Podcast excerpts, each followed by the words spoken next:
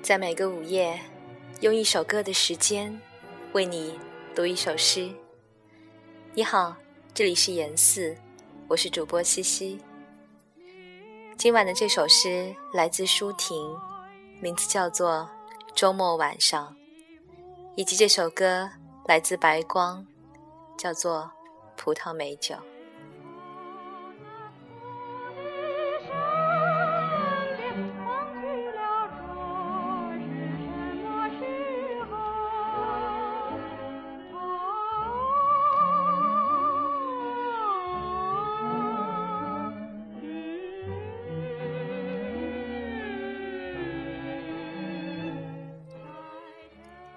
风狂吹，夜松开把持，悬然沉醉。